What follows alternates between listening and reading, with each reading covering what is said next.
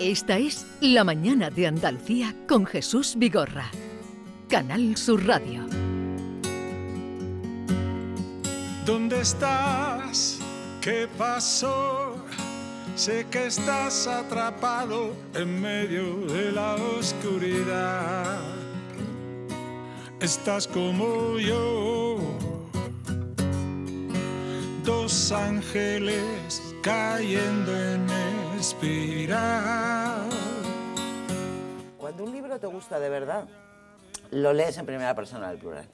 Hay una especie de transferencia mágica, la literatura tiene una cosa mágica y es que cuando un libro te gusta te cuenta tu vida. Da igual que lo haya escrito un señor que ya no sabemos quién es, tú lees un libro que te implica de una manera misteriosa y acabas leyéndolo en primera persona del plural. Entonces yo, el primer libro que leí en esa eh, de esa manera fue aquella Odisea, porque yo sentía que todo le estaba pasando, a Ulises me estaba pasando a mí. Entonces los dos eh, escapábamos eh, de las tormentas, los dos nos atábamos al mástil, los dos matábamos a Polifemo, los dos decíamos que éramos nadie, los dos, los dos. Y claro, al final de la Odisea, cuando Ulises se venga, Ulises me vengó a mí. Yo la emoción, una de las emociones más grandes que he vivido en mi vida. Ya no sé cuándo fue. Esa es la capacidad de la literatura. Exactamente, aquí habla la almudena lectora Mm. y cuenta cómo el primer libro que le regaló su abuelo, que fue La Odisea, ella primero decía que su abuelo tenía una, una virtud que no tenían muchos adultos, que era que escuchaba a los niños. Lo- Cuando ella le contaba cosas, el abuelo la, la escuchaba, ¿no? Y ese libro le abrió las puertas pues, de la- del, del mundo, de la vida y también de la literatura. Vamos a acercarnos ahora a Madrid, cementerio civil. Allí se encuentra nuestra compañera Gema Vélez, donde llegarán los restos mortales de Almudena Grandes para recibir sepultura después de haber estado en el tanatorio, donde hemos visto desfilar políticos, escritores, compañeros, colegas de toda condición. Gema Vélez, buenos días. Hola, ¿qué tal? Buenos días y tristes desde este cementerio civil de la Almudena. Ahora se está, digamos, montando todo el dispositivo pues para celebrar este último adiós a la gran escritora. Se están acercando algunos lectores. eh, ayer hubo una convocatoria, ¿no? Eh, ellos están convocados a las 11 de, la mañana, no a las 12, que es cuando se celebrará el entierro y se celebrará, bueno, pues eh, rodeada de toda su familia. También estarán aquí el presidente del gobierno. Eh, ahora acaban de llegar algunos de los amigos, vemos muchísima tristeza en sus ojos. Alguno trae un libro porque se ha convocado, bueno, pues quien, quien quiera venir eh, traiga esos libros de Almudena Grande, esos títulos como Malena eh, es un nombre de tango o El corazón de hielo, pues para recordar aquellos pasajes que más le emocionaron de la escritora. Muchas lágrimas se ven aquí y eso que todavía es pronto, porque ya os digo que será a las 12 el entierro en este día tan frío, soleado pero muy frío, aquí en el cementerio de, civil de, la Almudena. Em, Eso es lo que os puedo decir por ahora. Eh, la verdad es que es un día muy triste. Ahora al escuchar sus palabras, ¿no? Eh, pues te llegan muchas emociones porque quién no ha ido a- de nosotros a algún acto con, con ella, ¿no? Y esa sencillez siempre a la hora de hablar y, y de atender a los medios y, y de comentar nuestras cosas, como decíamos, ¿no? Pues todo previsto para las 12, que será la hora de- del entierro, Exacto. cuando todo ya se consume.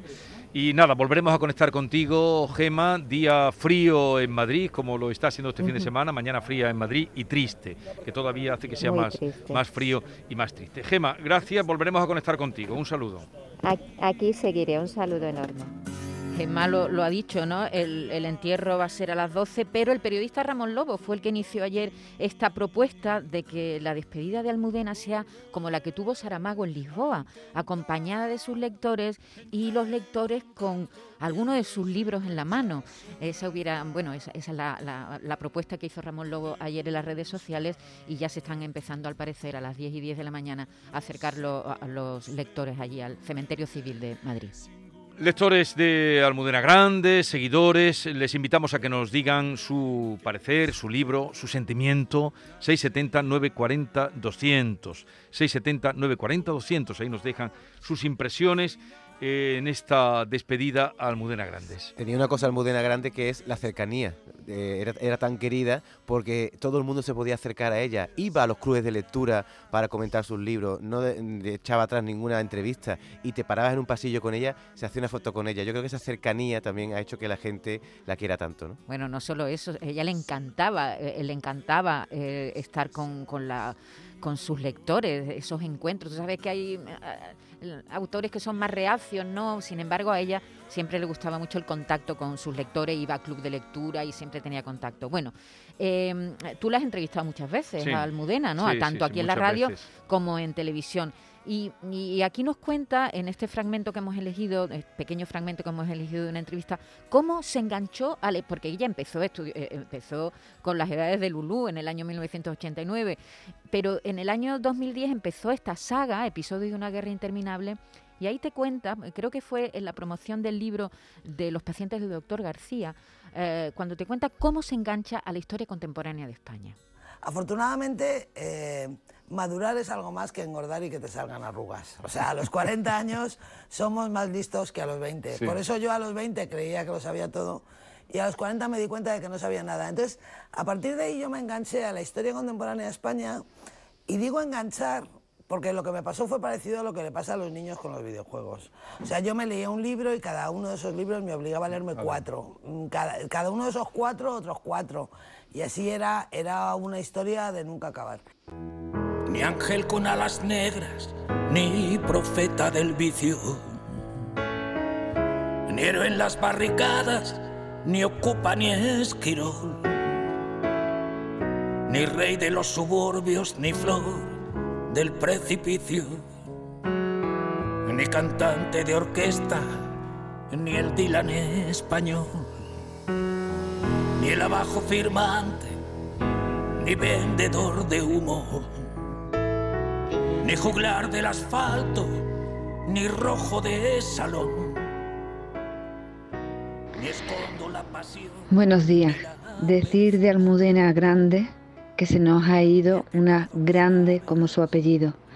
He leído varios de sus libros porque mi hija Miriam es una gran seguidora de ella. Lo ha pasado muy mal desde que supo de su muerte.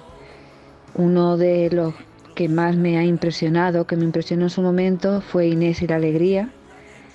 Y los últimos que he leído ha sido La Madre de Frankenstein, que los leí hace unos tres meses, y Los Besos al Pan. Este último me trasladó a mi infancia. Es verdad que muchas veces cuando se nos caía el pan al suelo, nos decían, recoge el pan y dale un beso porque es el pan de Dios, cosas de, antes. Se nos ha ido una gran escritora. Descansa en paz.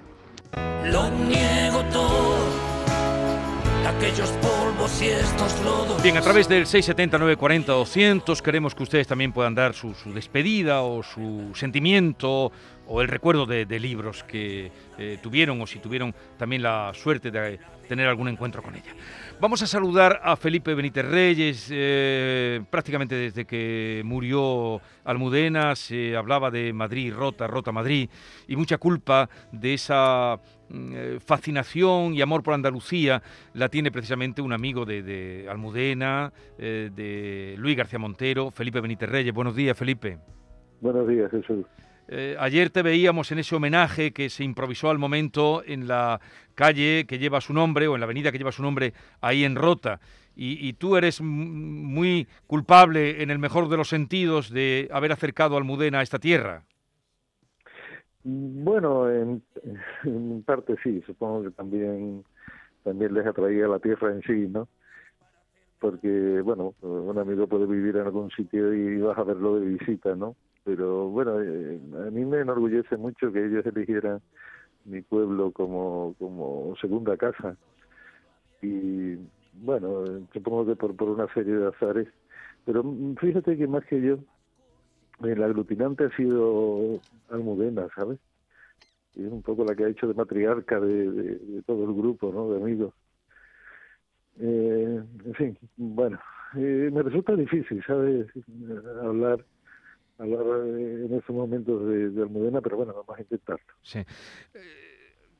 No sé, he oído, mm, tú hacías un comentario de que cuando la amistad es, es, de verdad y tan grande, porque yo precisamente conocí a Almudena en una presentación de un libro tuyo, fíjate. Fue la primera vez que la conocí personalmente. Luego la he entrevistado muchas veces. Y te lo voy a recordar. Fue eh, cuando presentaste aquel libro que escribisteis a cuatro manos, cuando empezaba Internet, y para aprender uno y otro, no sé si Luis García Montero de ti o tú de Luis, y escribiste aquel de Impare Fila 13. Exacto, sí. ¿Te acuerdas? Y ella apareció exultante, como siempre que aparecía ella. Sí, Almudena era una presencia vehemente siempre, ¿no? Por, por, su alegría, por su vitalidad, por su generosidad. Eh, era una persona que, se hacía notar y que tenía una aura especial. Eh, Almudena, bueno, yo creo que en eso coincidimos todos los, amigos, ¿no? que era una especie de, fuerza de la naturaleza, llevaba todo para adelante, la casa, la literatura, eh, la amistad, la preocupación por, por sus hijos, por los hijos de los demás, por los rumbos de la vida de cada uno. Eh, era una persona excepcional. Oye, fue precisamente este verano, mm, nos enteramos hace un mes, los que estamos más ajenos, eh, que, tenía cáncer, lo dijo ella públicamente, pero mm, fue precisamente en verano cuando se le diagnosticó, ¿no? Quizá estando ahí en, tu pueblo, en Rota. No, fue antes. Fue antes. Fue antes, hace cosa ya de, mm, de un año largo, sí. Lo que pasa es que, bueno, en un principio, pues no lo sabíamos, digamos, el, el núcleo más íntimo, y bueno, ha sido un proceso largo, doloroso, porque ha pasado por, por ciclos de esperanza, por ciclos de desesperación y de malas noticias, a las que seguían unas noticias esperanzadoras. Y todos esos procesos de enfermedad tan largos acaban siendo muy muy demoledores, vamos, sobre todo para quien lo padece, pero también para todas las personas que tienen alrededor, ¿no? Porque vivir en una especie de incertidumbre continua o sea que bueno, que ya al final veíamos que, la cosa no, iba nada bien. Pero hay que ver eh, que hasta que ella no lo dijo, mm, no supimos nada y ella sin faltar, de hecho, entregó su último artículo, eh, este de la sonrisa, eh, los ojos, este que ha escrito sobre el lute, que pudimos leer ayer.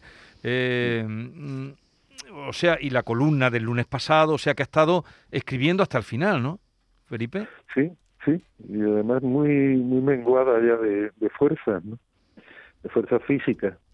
Pero sin embargo ella tenía, eh, digamos, esa potencialidad interna y sobre todo ese sentido de la disciplina en el trabajo, ¿no? de la disciplina literaria. Eh, no sé, a veces aquí en verano, pues eh, podíamos estar en una cena que se prolongaba hasta, hasta tarde y al día siguiente a las 8 de la mañana ya estaba ella delante del ordenador trabajando tenía una disciplina de trabajo realmente admirable e inquebrantable. Él se tomó siempre muy muy en serio su, su labor literaria y claro, eso se acaba notando en el resultado, como, como es natural, ¿no? Son, sus novelas son todas novelas muy bien construidas, muy bien pensadas, muy bien documentadas y todo eso es fruto de, de una disciplina de trabajo realmente férrea. ¿no? ¿Cuándo la viste por última vez, Felipe? Pues mira, la, vi por última vez eh, a finales de, agosto, un día antes de, volver a Madrid. Y por desgracia tuve la sensación de que era la, última vez que la, iba, a ver. Desde luego Felipe Benítez Reyes, que ella habló de que la felicidad, en una entrevista que estuve ayer mirando entrevistas que había hecho con ella, y, hablaba que la felicidad para ella estaba, además lo ha escrito más de una vez, estaba precisamente... La felicidad sería más pobre, más pálida, lejos de la Punta Candor. Exacto. Eh, la felicidad para ella estaba ahí, en los veranos de Rota. Eh, Felipe, querido Benítez Reyes, estarás deseando que se acabe el año, ¿no? Porque se te fue, se nos fue, pero a ti, que era mm, maestro, amigo, eh, padre literario, caballero Bonal, en mayo pues de este pues año ahora se va Almudena, has eh, vivido de cerca ese deterioro, o sea que estarás deseando que acabe ya este maldito 21, ¿no? Sí, además también Francisco Brines, eh, está muy reciente lo de Joan Margarit, ha sido sí una época un poco un poco terrible ¿no? bueno un, abrazo querido amigo. Dime dime. No eso que, sí que va acumulando uno ausencias y, dolor no y, no sé eso acaba tocándote el ánimo de una manera muy muy honda mm, serenamente triste y no sabe uno a veces si la si la tristeza cuando es serena es más grave que cuando es una tristeza explosiva. ¿no?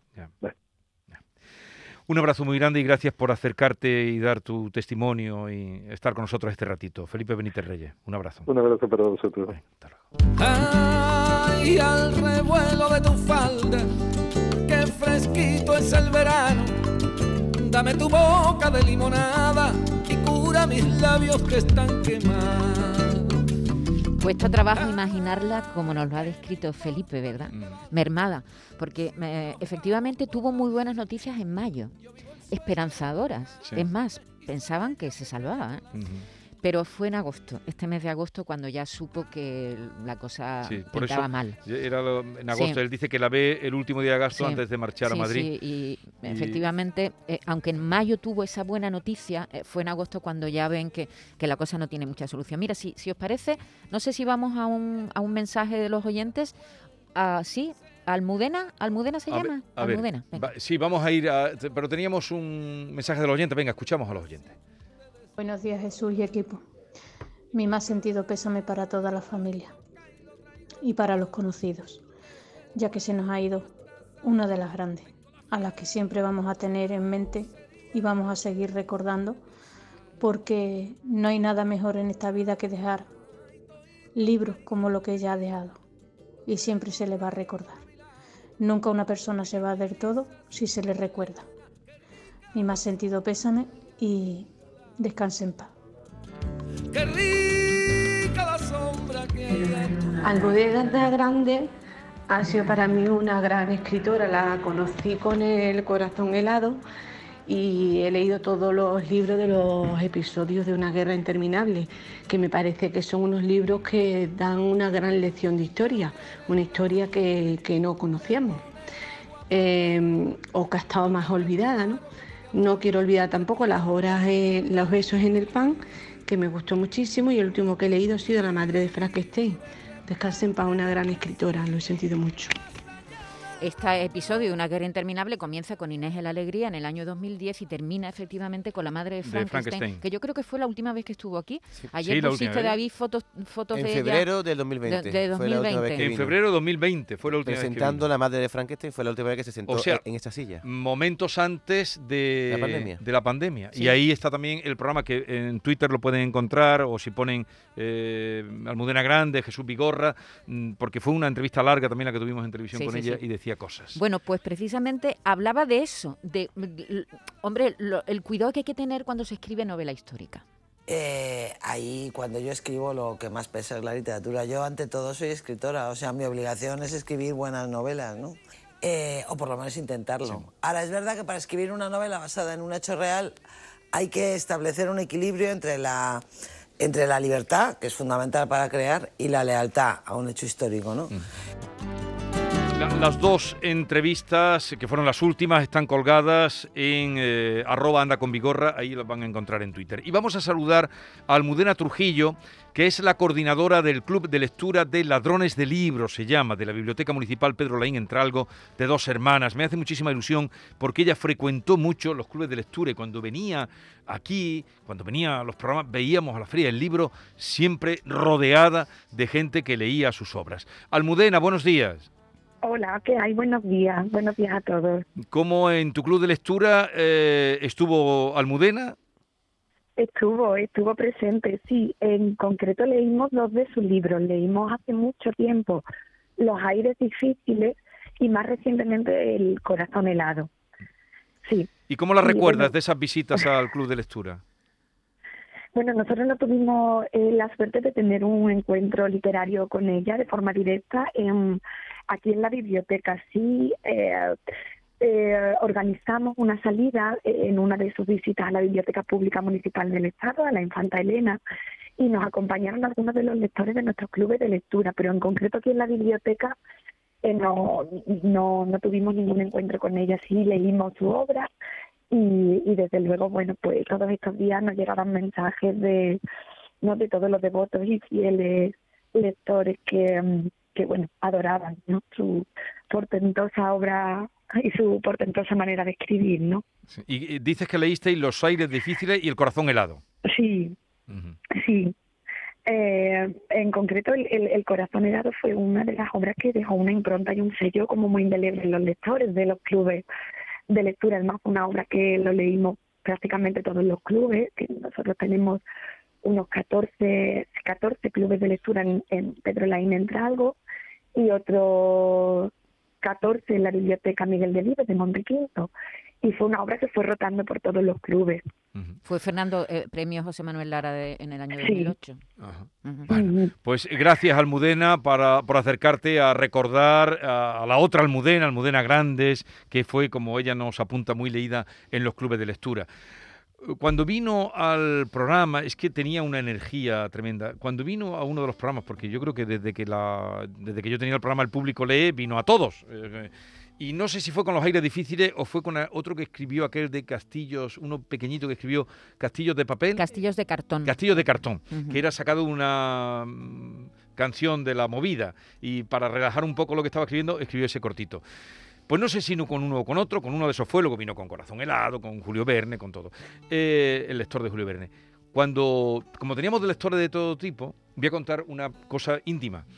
Mm, Venían también eh, internos de prisiones y vino una que la trajeron de, de Huelva, creo, de la prisión de Huelva o de Alcalá, no lo sé. Bueno, en cual- una chica joven.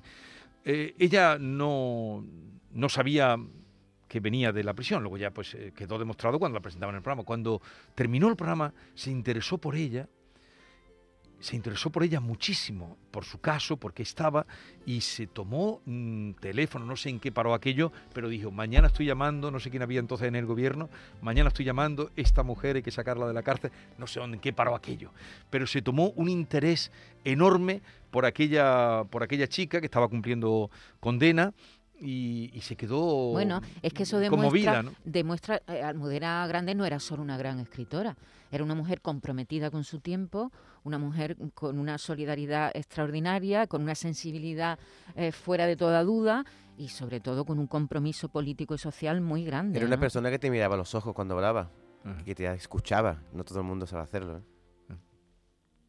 Hola, buenos días. Tengo que mandarle a ella un homenaje porque me encantaba.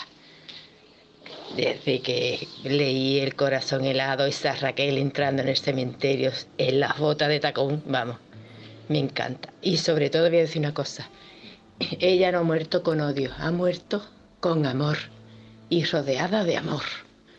Buenos días. Muchas gracias por ese mensaje. Hace alusión esta señora a, estos terribles eh, cobardes y anónimos que hablaban, eh, en fin, eh, de cosas que no ni De vienen, cosas terribles. ni vienen, Que- y ni- además ni falsas, pegan, ni llegan, ni tienen sentido, ¿no? Pero está bien, eh, sí, eh, los tuits esos cobardes, como digo, que aparecen, anónimos y que eh, se metían con ella, que al menos lo que debe haber es silencio cuando llega una situación de dolor como es la que están viviendo su familia, sus lectores, que eran eh, millones, y, y es lo que procede. Eh, un último fragmento de su voz, de, de la entrevista que tuvimos con ella pues en, eh, en este eh, febrero, dices tú, del año pasado. Eh, fue, la, fue la tele, ¿eh? Fue Sí, la tele, sí, sí. Sí, pero vino, es que vino a a, la ambos- tele y a la a ambos radio. Sí, sí.